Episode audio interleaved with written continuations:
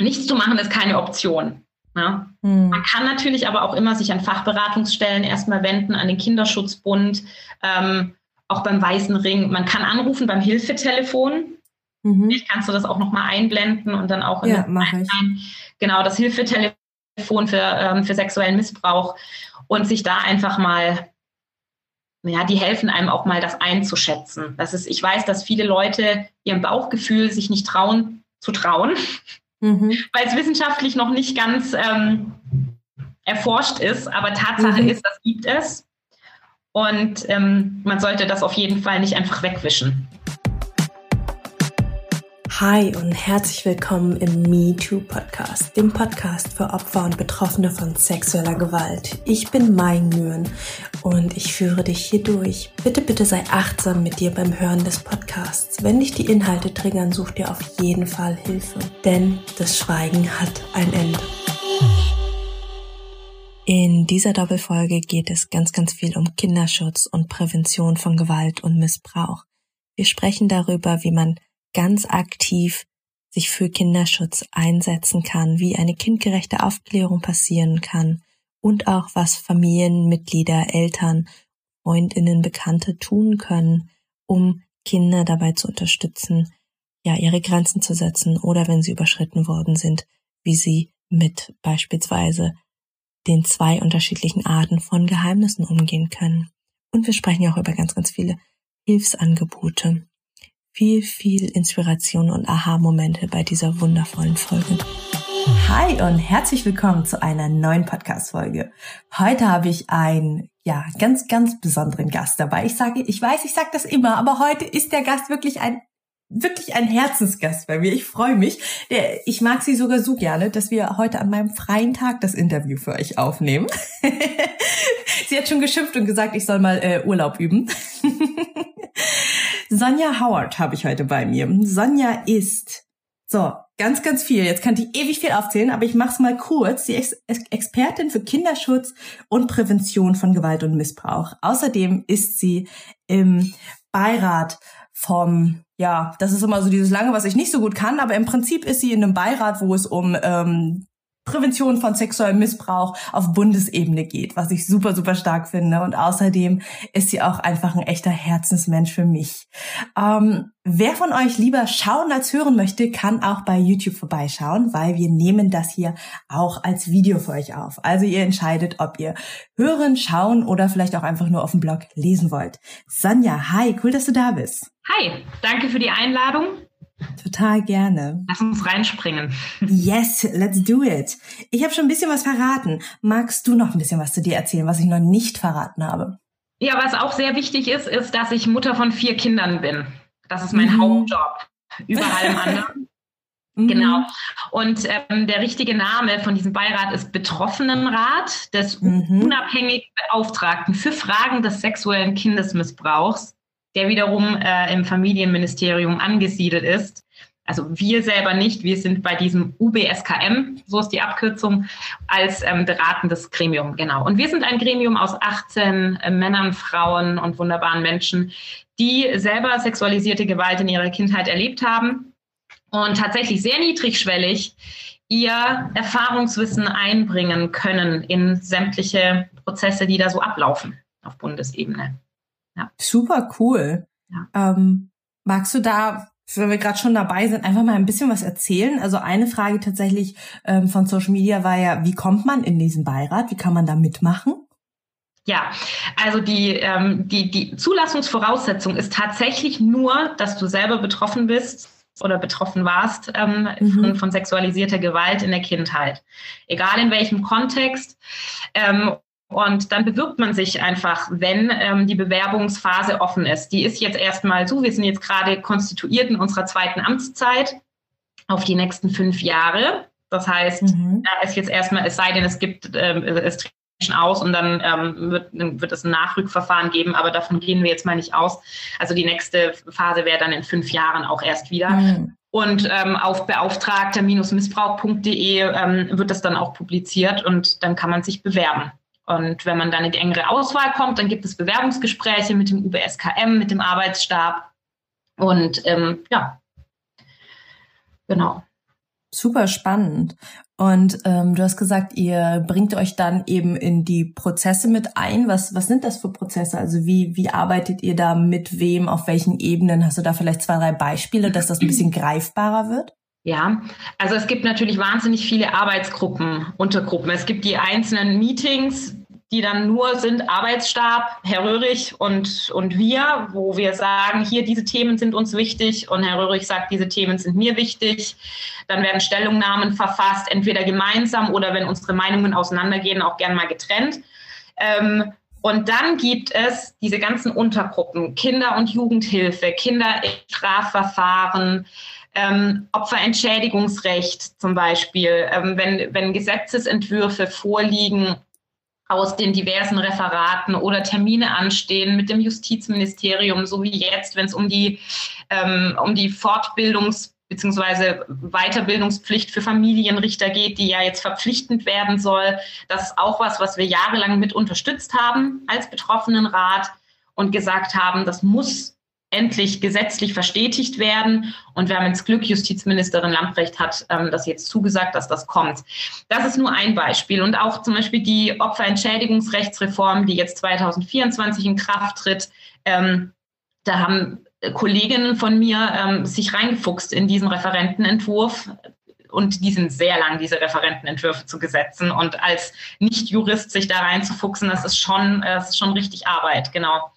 Und sowas machen wir dann. Oder übermorgen ist zum Beispiel, nee, morgen. Morgen ist ähm, ein, ein Termin auch mit dem Arbeitsstab und diversen Vertretern von Jugendämtern, ähm, Deutsches Jugendinstitut und so weiter, wo es um die Frage geht, wie man die Zusammenarbeit zwischen Familiengerichten, Jugendämtern, Kinderschutzbund, Fachberatungsstellen und so weiter verbessern kann, wo es da fehlt. Und äh, ja, also sehr viel. Wow. Ja. Wow, äh, ich habe so viele Begriffe gehört. Das ist so abgefahren. Ich finde das, also ich stelle mir das als Normalo, wenn man dann da in dem Amt ist, auch erstmal ganz schön verwirrend vor. Also erstmal überhaupt zu checken, wer wo wofür zuständig ist, welche Ebene, was es da eigentlich alles gibt und da erstmal durchzukommen. Respekt. Absolut. Als ich da reingekommen bin, ich bin direkt nach dem Strafverfahren gegen meinen Stiefvater, habe ich mich dort beworben. Ich war noch nie bis dahin in der Therapie, ich war nicht in der Selbsthilfe, ich war nicht connected mit anderen Betroffenen. Eigentlich waren meine, meine Kolleginnen die ersten Betroffenen, die ich selber auch kennengelernt habe dann. Also das oh, wow. 2015, ich bin wirklich, das war wirklich der sprichwörtliche Sprung ins kalte Wasser. Und mhm. ich hatte Ahnung von nichts. und genau so, also das, was du gerade beschrieben hast, so du sitzt da und denkst, wow, und jetzt, was muss ich, ich kann gar nichts, was, soll ich machen? genau, aber man, man wächst rein, man wächst mit seinen Aufgaben. Und ich finde dieses Format auch total schön, weil wenn du aus einer bestimmten Ecke kommst, hast du oft diese Brille an. Also Jura studiert hat und dann durch und durch Strafrechtler ist und nur mit dieser Brille auf Kinderschutzverfahren guckt, das kann halt, das ist halt eben auch nicht immer so das Gelbe vom Ei. Und wenn man aber sich unbedarft mit allem gleichwertig beschäftigt und sich dieses Wissen erarbeitet, dann hat man so ein ganz, eine ganz breit gefächerte Brille. Und ähm, das weiß ich sehr zu schätzen. Also, ja. Mhm. Und im Betroffenenrat ist das ein Ehrenamt, was ihr macht, oder werdet ihr dafür auch vergütet? Wir bekommen eine Aufwandsentschädigung. Wir haben die ersten okay. fünf Jahre tatsächlich ähm, nur so gearbeitet und dann äh, wurden aber die Stimmen auch immer lauter, die gesagt haben, das ist weit über Ehrenamt, was wir dort haben an Terminen und Engagement. Und der UBSKM und der Arbeitsstab haben dann das durchgeboxt, dass wir eine Auf Aufwandsentschädigung bekommen tatsächlich als Pauschale, auch mit der Begründung, dass wir ja die Themen, die wir einbringen, dass wir die nach einer Sitzung ja nicht einfach abhaken und dann ist das erledigt, sondern dass wir das ja auch immer mitnehmen in unser Privatleben, weil es ja um unsere intimsten Lebenserfahrungen geht und dass mhm. das einfach ganz anders nochmal gewertschätzt gehört und das ging tatsächlich auch durch. Also cool. mit unter anderem dieser Begründung und das empfinde ich als ähm, sehr wertschätzend auch, ja. Mhm. Super, super stark. Ja. Ähm, Lass uns gerade mal zu einer Frage springen. Ich habe das Gefühl, die passt gerade ganz gut. Also alle, die sich gerade fragen, äh, wo die Fragen gerade herkommen. Ich habe äh, vor unserem Interview mal auf Instagram nach Fragen gefragt, die ihr an Sonja habt. Ähm, eine Frage, die kam zum Thema ähm, Kinderschutz war, was genau kann ich proaktiv äh, für Kinderschutz tun? Ich würde das Thema gerne ansprechen ähm, und da was machen, aber ich weiß gar nicht, äh, wo und wie.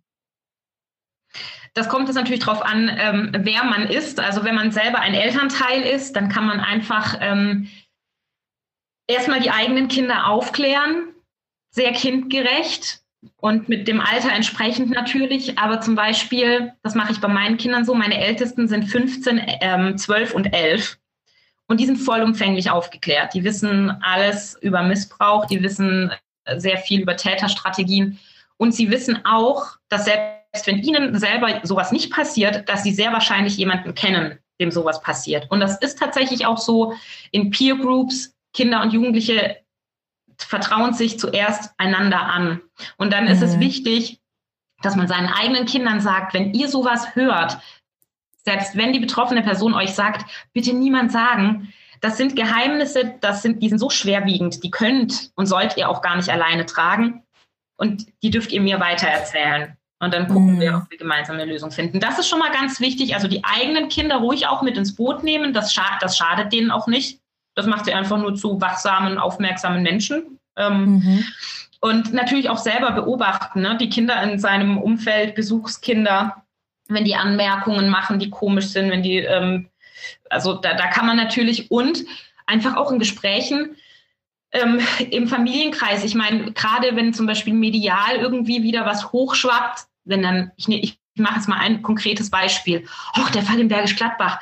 Das ist ja immer ganz schlimm, wenn dann diese dramatischen Einzelfälle so raus, rauskommen. Ne? Und dann kann man zum Beispiel reinkrätschen und sagen, nö, das sind gar keine Einzelfälle. Das, was wir da mitbekommen durch die Medien, das ist nur die Spitze des Eisbergs.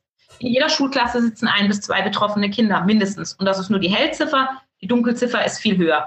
Und wenn man natürlich sowas reinbringt in so eine Familienrunde, das ist natürlich auch erstmal so, okay, Stille. Und jetzt? Aber wenn man sich dann eben, dann kann man wirklich ganz niedrigschwellig sein Wissen einbringen und kann die Leute so zwingen, ähm, sich damit auseinanderzusetzen, dass wir als gesamte Gesellschaft hier ähm, uns den Tatsachen stellen müssen.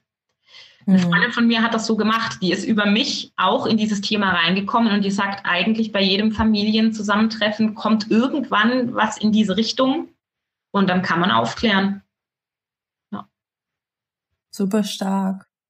Mm, was, was ich immer wieder in Gesprächen mit, äh, gerade mit Eltern äh, mitbekomme, ist so die Sorge, die du ja auch gerade schon ein bisschen angesprochen hast, so, ja, ist das nicht zu viel für die Kinder? Und ähm, da, da einfach ähm, die Frage, wie, wie geht denn ähm, altersgerechte Aufklärung? Gibt es da bestimmte Materialien oder ist das mehr Bauchgefühl? Wie, wie machst du das als Mutter und wie empfiehlst du das anderen Menschen? Es gibt natürlich Bücher, Mhm. Aufklärungsbücher ähm, für Kinder, da gibt es ganz, ganz viele, ähm, da kann man sich durchlesen, durchgoogeln, ähm, was einen persönlich auch anspricht. Ich persönlich habe es komplett ohne Bücher gemacht.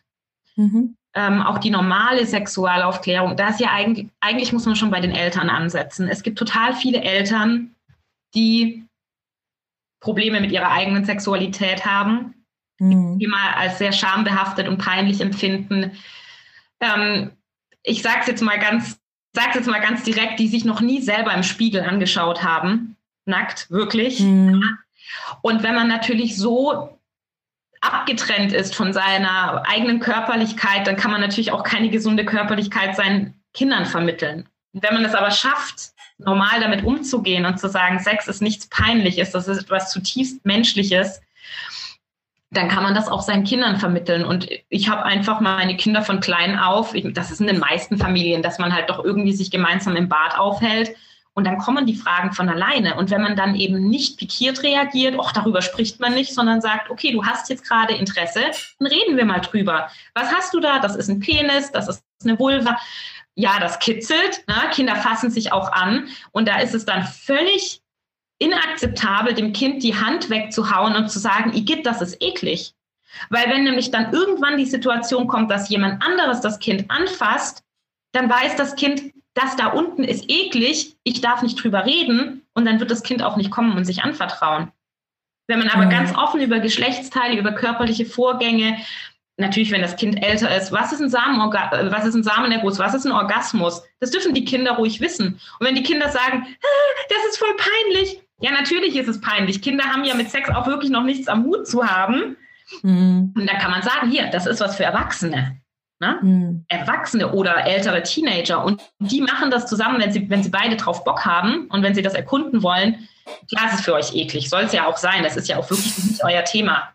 So. ja. Und dann können die damit umgehen. Ist, mhm. ja.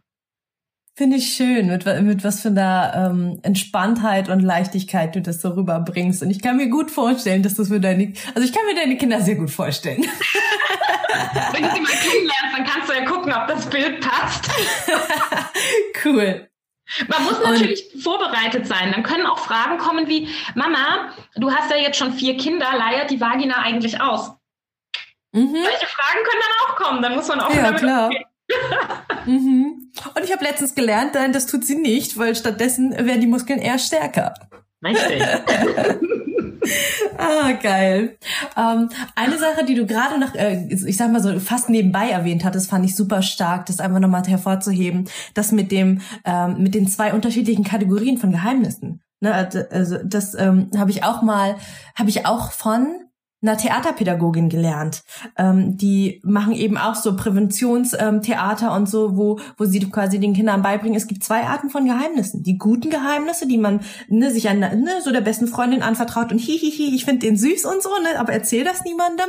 Ähm, mhm. Und dann gibt's die schlechten Geheimnisse, wo man schon merkt, wenn man das Geheimnis bekommt, dass es einem nicht gut geht und dass es eigentlich raus will. Und ähm, da gehören dann eben diese, ich sag mal, Täterschutzgeheimnisse dazu. Und ähm, das einfach ganz klar zu haben und äh, dass das Kind weiß, okay, selbst wenn jemand sagt, das ist ein Geheimnis und selbst wenn es der Täter ist, der das zu einem sagt, ne, also war bei mir genauso. Bei mir hat der Täter damals gesagt, das darfst du keinem erzählen, sonst bekommst du Ärger. Mhm. Ja, war ein Geheimnis. Und in dem Moment einfach, für, äh, dass das Kind für sich klar hat, okay, selbst wenn jemand sagt, das ist ein Geheimnis, ist die Bindung ähm, und das vorher Erlernte von den Eltern größer und stärker, dass man das übergehen kann, also diese Regel übergehen kann, weil man vorher eine größere Regel von Mama und Papa bekommen hat. Ja, ja richtig. Und ähm, wir müssen uns auch immer im Klaren drüber sein, dass ja der Haupttatkontext ja wirklich Familie ist, ne? Also mhm. engster Familienkreis. Und, die, und der Großteil der Täter sind tatsächlich leibliche Väter, mhm. Stiefväter, auch Mütter. Mütter missbrauchen auch. So, die klären natürlich dann ihr Kind nicht auf über Missbrauch. Das bedeutet auch in einem Familienkontext, wenn man Tante, Onkel, Oma, Opa ist, Patentante, was auch immer, man muss das signalisieren. Man darf natürlich jetzt nicht Kompetenzen überschreiten und sagen, so, wir setzen uns jetzt hin und ich kläre dich einmal komplett auf. Man muss das natürlich mhm. schon klug machen. Aber einfach, dass das Kind weiß, ich bin eine Vertrauensperson und du darfst mir alle Geheimnisse, die dir schwer im Magen liegen, auch anvertrauen. Das ist eben mhm. auch wichtig vor dem Hintergrund, dass Eltern oft Täter sind. Mhm. Ja. Okay. Ähm. Schuh, schuh, schuh, schuh, schuh. Lass uns mal ähm, einfach mal ähm, Themen-Cut machen. Du hast ja selber schon gesagt, du bist auch Betroffene. Ähm, Magst du uns mal erzählen, äh, wie du betroffen bist, aus welchem Kontext du kommst und auch nur in dem Detail gerade, der für dich stimmig ist? Ja, das kann ich, ähm, ich versuche es ganz kurz zu machen. Mhm. Als ich vier Jahre alt war, hat meine Mutter einen ähm, freikirchlichen Pastor kennengelernt, der so eine kleine Hausgemeinde hatte. Mhm. Und der hat da schon mit vier Jahren hat er schon angefangen mit diesen, ähm, sag ich mal, Grenzüberschreitungen, Anfassen im Genitalbereich. Ich habe das auch meiner Mutter erzählt und sie hat das damals leider nicht ernst genommen. Ja. Und ähm, für mich war das damals aber auch gar nicht das vorherrschend Schlimmste, ähm, sondern die körperliche Gewalt, mit der ich mich dann plötzlich von einem Tag auf den anderen konfrontiert sah. Die körperliche Züchtigung als Erziehungsmittel, ähm, das ja. angeschrien werden. Ähm, und ich habe wirklich ähm, Angst gehabt vor diesem Menschen. Wurde dann adoptiert von ihm zwei Jahre später, als ich sechs war. Und es war einfach dieser Riesenwust aus verschiedenen, verschiedenen Gewalttaten, die einfach täglich an der Tagesordnung waren und dieses Gefühl, einfach immer mit Angst aufzuwachen und mit Angst ins Bett zu gehen und nie zur Ruhe kommen zu können. Mhm. Und das dann alles noch gedeckelt mit dem religiösen Brainwashing. Ähm, Gott will das so. Ähm, und du bist schuld, du bist die ungehorsame Tochter. Das war, also das war massiv, psychisch, körperlich, ja. Und das ging meine komplette Kindheit und Jugend über so. Ja. Wow, krass. Und wie bist du dann da rausgekommen? Ich bin erst relativ spät raus. Ich wurde sehr früh verheiratet. Äh, ich war mit 13 verlobt, mit 16 verheiratet, habe mit 17 erstes Kind bekommen. Auch in Ist das in Deutschland in Ordnung? Darf man das? Nicht mehr. Damals war es in Ordnung, wenn Eltern und Minderjährige zugestimmt haben, dann durfte man damals mit 16 auch heiraten, ja. Okay, krass. Weiß. Sorry für die Unterbrechung. Ja, nee, alles gut. Das ist jetzt 15 Jahre her, ist mittlerweile ähm, nicht mehr rechtlich zulässig. Man muss mindestens 18 sein. genau. Und habe dann mit 17 mein erstes Kind bekommen in dem Bestreben, meine eigene heile Welt, meine eigene heile Familie zu gründen ähm, habe aber auch noch im Täterhaushalt gelebt und ich bin tatsächlich erst mit 21 da rausgekommen und da hatte ich schon drei Kinder. Und wow. das war krass, weil die, die, die staatlichen Hilfen da einfach komplett versagt haben. Also ich habe es wirklich nur geschafft, über Freunde dann eine Wohnung zu finden und dann stehst du da hochtraumatisiert mit der Verantwortung für drei kleine Kinder und muss erstmal leben lernen. Und das war hart, das war richtig hart. Und äh, mehr als einmal bin ich fast dran zerbrochen an dieser Verantwortung, an dem eigenen Trauma und dieser völligen Halt und Hilflosigkeit. Mhm. Ich habe dann mit 23 bin ich zur Polizei gegangen und habe mich entschieden, ähm, den Täter anzuzeigen. Ja. Wow. Und was hat die Polizei getan? Ja, die haben ähm, mich auf, also die haben, die haben meine ähm, Aussage aufgenommen und dann ging das alles seinen Weg und es hat dann noch ähm, fast zweieinhalb Jahre gedauert, bis es dann zum Verhandlungstermin kam. Mhm. Und das ging ähm, alles komplett schief. Also das Verfahren, okay. das Verfahren vor Gericht ist komplett Betroffenen unsensibel, so wie es heute noch läuft. Ähm, der Richter, ich, ich brach erst mal in Tränen aus, weil mir das alles zu viel war. Klar, ich meine, du siehst den Täter zum ersten Mal, seit du das Haus verlassen hast. Du sitzt den da sitzen und musst vor ihm dran dann eine Aussage machen. Das allein ist schon völlig retraumatisierend eigentlich. Ja. Und ähm, ich fing an zu weinen. Und der Richter fuhr mir über den Mund und sagte, das hilft uns jetzt auch nichts weiter, wenn Sie hier anfangen zu weinen. Wow. Und danach, so, jetzt erzählen Sie mal. Ne? Also völlig absurd, völlig absurd, wirklich. Und ich habe es mhm. geschafft. Ich habe meine Aussage vor Gericht gemacht. Bin dann ähm, mit meiner Schwester, wollte ich einen Kaffee trinken gehen und eine halbe Stunde später rief mich äh, meine Anwältin an und sagt, ja, die, die zwei Tage Verhandlungen wurden jetzt abgekürzt, äh, ist Thema erledigt, zwei Jahre auf Bewährung. Was? Ja. Er war Krass. geständig. Ich hatte mhm. auch tatsächlich genügend Zeugen, die eigentlich noch hätten gehört werden sollen. Mhm. Hat das alles nicht gebraucht, weil er gestanden hat. Und das wurde alles strafmildernd ähm, berücksichtigt. Und in meinem Urteil steht zum Beispiel auch drin, ähm, also auf, auf einfaches Deutsch umgesetzt, weil ich ja, weil ich ja mittlerweile ausgezogen bin, kann davon ausgegangen werden, dass es nicht zu weiteren Taten kommt. Wow, toll. Das Victim Blaming in Reinstform. Ja. Mhm. Und als ich dann die Urteilsbegründung auch nochmal nach Hause bekommen habe, das, da war ich richtig fertig. Also, mhm. und da war ich auch kurz davor, ähm, also so abzusinken in, in dieses Loch aus Verzweiflung, wo ich gedacht hätte, da komme ich nie wieder raus. Mhm. Das war, ja. Also du, du, wenn man sich das überlegt, fast 15 Jahre Gewalt, also wirkliche Gewalt und dann zwei Jahre auf Bewährung. Nee, das kann nicht sein. Das ist echt krass. Ja. Und deine Mutter, hast du mit der noch Kontakt? Also wie, wie hat sie, hat sie das quasi einfach ausgeblendet, ihn geschützt oder wie kann ich mir das vorstellen? Sie hat damals von ihrem Zeugnisverweigerungsrecht Gebrauch gemacht und ich habe ihr das sehr, sehr übel ausgelegt, weil sie damals eigentlich schon an dem Punkt war, wo sie gesagt hat, ja, das ist alles passiert, ich erinnere mich. Und wir auch schon angefangen hatten, drüber zu sprechen. Aber da, das war für mich so dieses letzte im Stich gelassen äh, fühlen von, von ihr. Ähm, und ich habe dann auch tatsächlich äh, zwei, fast ja, zwei Jahre keinen Kontakt zu ihr gehabt. Mhm. Und äh, habe dann aber doch den Kontakt wieder aufgenommen, weil ich dachte so, hm, ich, ich will sie eigentlich zwingen, sich damit auseinanderzusetzen und habe das auch gemacht. Und es war ein sehr, sehr schmerzhafter Prozess. Mhm. Hinzustehen, zu sagen, hier, ähm, das ist passiert, du hast mich nicht geschützt, du hast versagt als Mutter eigentlich.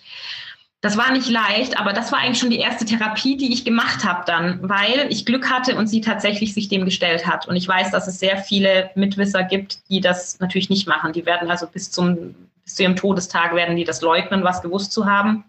Mhm. Und ich wollte diese Chance nutzen. Und wir haben, und wir sind auch jetzt immer noch eigentlich in der Aufarbeitung. Also wenn jetzt noch mal was hochploppt, wir reden auch drüber. Und ihre Art der Wiedergutmachung ist es jetzt heute, dass sie mich unterstützt bei all, mhm. mein, bei all meinem Engagement, weil sie sagt, ich habe damals versagt, aber ich will wenigstens jetzt, dass du deine Arbeit machen kannst. Und ähm, das nehme ich einfach so hin. Sie ist die einzige Mutter, die ich habe und ich bin froh drum. Ich will nicht von Vergebung sprechen, aber es ist, es ist okay, so wie es ist jetzt für mich. Ja. Mhm. Super stark von euch beiden. Respekt. Mhm. Hm. Und ist für mich immer noch super schwer mir vorzustellen. Du warst verheiratet, äh, quasi schon so super früh. Und ähm, auch während du verheiratet warst, kamen noch Übergriffe von deinem Stiefvater? Die sexualisierten nicht mehr, aber die, oh. die ganze ähm, äh, psychische Gewalt und das war mhm. alles trotzdem, war trotzdem noch da, ja. Crazy. Und das unterm Deckmantel Kirche und Gott. Es ist so. Och, ja. das schüttelt mich alles. Uah. Und was ich noch erwähnen muss, ich bin mit neun Jahren zur Polizei gegangen. Echt? Ich bin mit, ja, ich bin mit neun Jahren in der Polizeistation Ludwigsburg, da bin ich geboren, bin ich reinmarschiert, gesagt, ich will meinen Papa anzeigen, der schlägt uns. Und ich habe eine Aussage gemacht. Und ich wurde danach wieder nach Hause geschickt. Was? Ja. Und das wurde verfolgt oder gar nicht? Oder weißt du da irgendwas? Man weiß es nicht. Man weiß es nicht. Als ich dann die Akten wollte, es ja, die werden nach zehn Jahren vernichtet. War ich ein paar Jahre zu spät. Mhm. Das ist unsäglich. Ja. Und bei uns stand so oft das Jugendamt vor der Tür mit sehr unqualifizierten Sozialarbeitern, die gedacht haben, wenn da Kinder sind, die irgendwelche christlichen Lieder singen und Klavier vorspielen, dann muss das ja eine heile Welt sein. Es gab immer wieder Babysitter, Nachbarn, ähm, die, die das Jugendamt informiert haben. Und ähm, das war in zwei verschiedenen Bundesländern sogar. Und es ist nichts passiert. Niemand hat uns Kinder jemals zur Seite genommen und versucht, ein Vertrauensverhältnis aufzubauen zu uns, indem wir uns getraut hätten, dann mal tatsächlich zu sagen, was Sache ist. Und dass man mhm. vor den Gefährdern dran nicht sagt, ja, wir werden geschlagen und wir leiden jeden Tag. Das sollte eigentlich klar sein, ist es aber nicht. Sozialarbeiter sind nicht zwingend ausgebildet in was, was Trauma ist und was Frühtraumatisierung ist und was Coping-Strategien von traumatisierten Kindern sind. Mhm. Und lassen sich dann blenden. Ja. Ja. Da sind wir auch ähm, schon bei einer anderen Frage, die reingekommen ist, nämlich wie deine Haltung ist zu einem Austausch mit Fachkräften des Jugendamtes. Also wie, wie ja, wie einerseits ist denn das Jugendamt überhaupt aufgestellt, ausgebildet? Ähm, ist deren Einschätzung wirklich immer so gut und so präzise, dass sie für Gerichtsverhandlungen ja sogar als Basis oft genommen werden kann? Wie, wie siehst du das mittlerweile aus deiner professionellen Sicht? Hm. Ja, da könnte ich jetzt anfangen mit einem Riesenrand, weil ähm, ohne jetzt einzelne wirklich engagierte Sozialarbeiter hier runterbuttern zu wollen, ist es tatsächlich so, auf, auf der Gesamtebene ist mein Vertrauen in Jugendämter nicht sonderlich groß. Mhm. Einfach auch aufgrund des Wissens, dass in den Studiengängen der sozialen Arbeit das einfach nur Wahlfach ist, ob man sich mit Psychologie, Trauma und, und wirklich Kindesmisshandlung tief und eingängig beschäftigt. Und teilweise Leute frisch aus dem Studium reinkommen in Jugendämter und zu Einschätzungen von Kindeswohlgefährdungen in Familien geschickt werden, die noch nie ein traumatisiertes Kind gesehen haben und die noch nie erlebt haben, wie man eigentlich mit sowas umgeht, wie man Täterstrategien durchschaut. Und die machen dann irgend, die, die schreiben dann einen Bericht und wie du sagst, der wird dann vor Gericht, wird auf Basis dessen wird dann eine Entscheidung gefällt von teilweise wirklich unqualifizierten Leuten. Das ist ja nicht so, dass da immer ein, ein, Psychologe mit dabei ist, wenn so ein Kind begutachtet wird, wenn so eine Familie reingegangen wird. Beziehungsweise es wird nicht gemacht. Es wird einfach nicht gemacht. So. Und ähm, das Jugend, es gibt ja dieses Bild, dass das Jugendamt, das sind so die, das sind die, das ist das Fachpersonal für, für Kinder- und Jugendschutz, aber es ist halt einfach nicht so. Es gibt eine Professorin, Sozialwissenschaftlerin ähm, an der Uni Koblenz, ähm, Frau Professor Dr. Katinka Beckmann, die schon sehr viele Bücher auch genau dazu geschrieben hat ähm, und, und Aufsätze und dazu forscht, wie viel eigentlich schief geht in Jugendämtern regelmäßig. Ja? Das sind keine Einzelfälle. Dann gibt es auch sehr gutes Buch dazu, Staatliche Kindeswohlgefährdung, ist jetzt erschienen im Belz Verlag. Das ist auch ein, ähm, also ein wissenschaftliches Buch, ähm, wo es genau um diese strukturellen Defizite geht. Und deswegen verstehe ich jeden, der sagt, ich will eigentlich das Jugendamt nicht einschalten, weil sobald die drin sind, ist man selber abgeschnitten und hat keinen Einfluss mehr und wird auch nicht ernst genommen, egal wie viele Monate man sich schon in was rein investiert hat.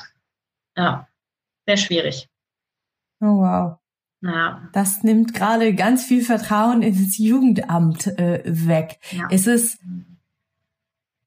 hast du auch Positives über das Jugendamt zu sagen? Einfach nur so für mein well, Wellbeing?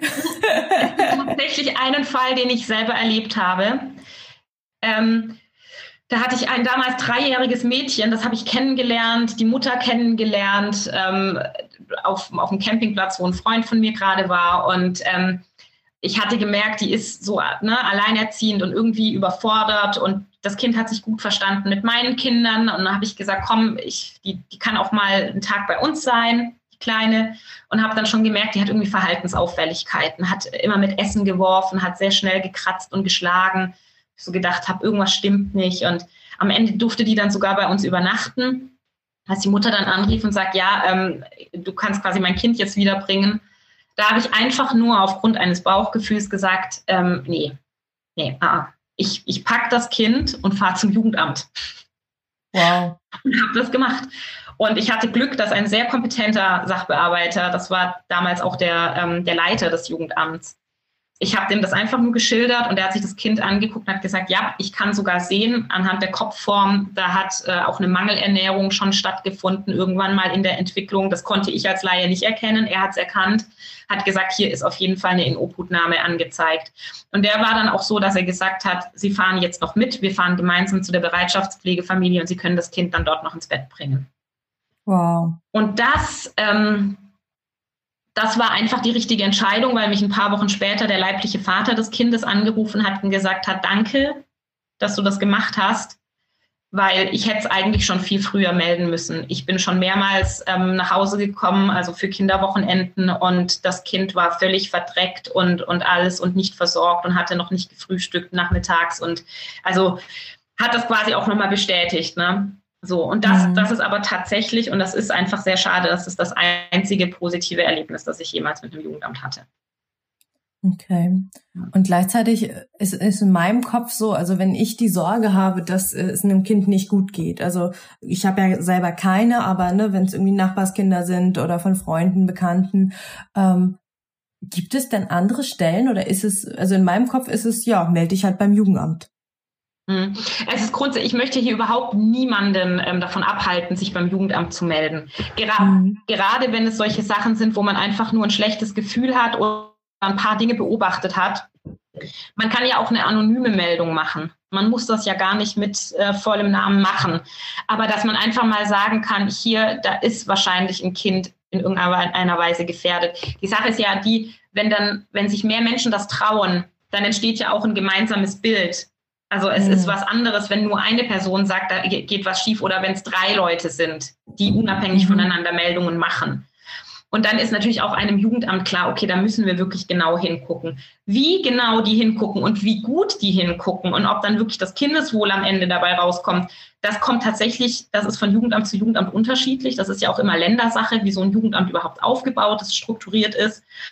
Aber nichts zu machen ist keine Option. Ja. Hm. Man kann natürlich aber auch immer sich an Fachberatungsstellen erstmal wenden, an den Kinderschutzbund, ähm, auch beim Weißen Ring. Man kann anrufen beim Hilfetelefon. Mhm. Vielleicht kannst du das auch nochmal einblenden und dann auch in ja, genau das Hilfetelefon für, ähm, für sexuellen Missbrauch und sich da einfach mal ja, die helfen einem auch mal, das einzuschätzen. Das ist, ich weiß, dass viele Leute ihrem Bauchgefühl sich nicht trauen zu trauen mhm. weil es wissenschaftlich noch nicht ganz ähm, erforscht ist, aber Tatsache mhm. ist, das gibt es. Und ähm, man sollte das auf jeden Fall nicht einfach wegwischen. Mhm. Trotzdem, ja. Ja. Schön, dass du da noch andere Alternativen aufgezeigt hast. Und ja, stimmt auch, das anonyme Melden, das hilft ja auch schon. Genau. Und ich muss natürlich sagen, und das ist jetzt, das, das sage ich jetzt wirklich nur ich als Person, jetzt nicht als Vertreterin von irgendwem, sondern ich sage, wenn man tatsächlich mitbekommt, dass, ein, dass einem Kind Gewalt angetan wird, ruft die Polizei. Punkt. Da würde ich dann gar nicht mehr übers Jugendamt gehen, sondern würde ich sagen, hier wird, also das ist eine Kindeswohlgefährdung. In dem Moment, in dem ein Kind geschlagen wird ähm, oder man irgendwas anderes mitbekommt, und Mitwisser gibt es ja meistens sehr viele, mhm ähm, bitte sofort einfach die Polizei anrufen und dann, ja, diesen Weg gehen. Hm. Puh, heavy Thema. Ja. Danke dir dafür. Das war Folge 1 des Interviews mit Sonja Howard. Folge 2 folgt in zwei Tagen.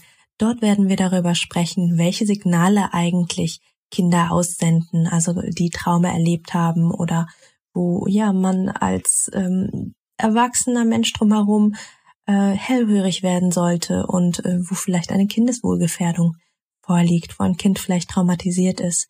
Denn Kinder senden sehr, sehr klare Signale, wie wir von Sonja gelernt haben und auch noch in der nächsten Folge lernen werden.